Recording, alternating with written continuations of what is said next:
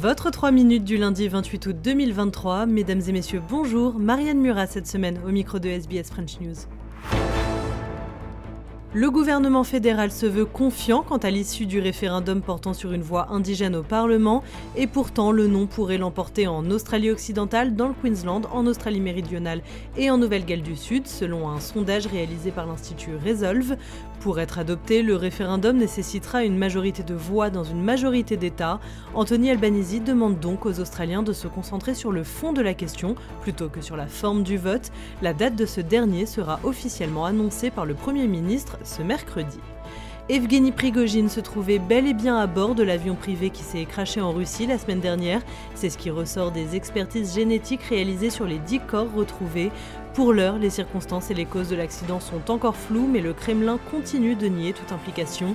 La question est désormais de savoir comment le patron de Wagner sera enterré, dans l'intimité ou non, car n'oublions pas qu'avant sa tentative de rébellion, Evgeny Prigogine était un proche de Vladimir Poutine et avait apparemment reçu des médailles.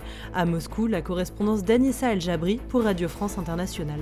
Héros de la Russie, c'est la plus haute distinction militaire qui peut être attribuée si elle l'est officiellement. Alors le défunt doit être enterré avec tous les honneurs, escorte, orchestre militaire, hymne de la Russie. Elle peut aussi être donnée secrètement et l'enterrement doit également être discret. Sauf que le caprigogine est épineux. Le Kremlin n'a jamais confirmé lui avoir donné cette médaille, mais dans la foulée des perquisitions post-mutinerie, médailles et lettres d'attribution ont été publiées sur les réseaux sociaux. Même Victor Sobolev, membre du comité défense de la Douma, considère cette récompense comme acquise. Le député a donc déjà jugé que les funérailles devraient être à la hauteur avant d'ajouter il faut tenir compte de la mutinerie. La décision est donc tout à la discrétion des plus hautes autorités. Le pouvoir laisse faire en tout cas un peu partout dans le pays les hommages populaires, des fleurs, des bougies dans plusieurs grandes villes et jusque dans le centre de Moscou, pas très loin des murs du Kremlin. D'autres soulignent déjà, je cite, le risque de voir les funérailles se transformer en spectacle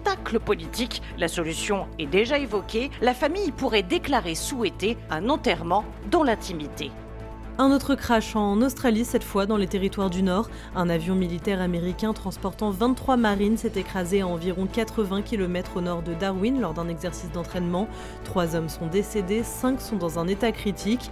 Le président américain ainsi que sa femme Jill ont, je cite, adressé leurs plus sincères condoléances aux familles des marines qui ont perdu la vie dans cet accident mortel, ajoutant qu'ils priaient pour ceux qui ont également été blessés.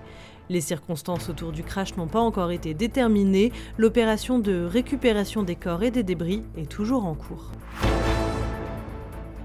Voilà pour l'essentiel de l'actualité résumée en 3 minutes, messieurs, dames. Je vous souhaite de passer une bonne soirée et vous dis à demain pour un nouveau bulletin.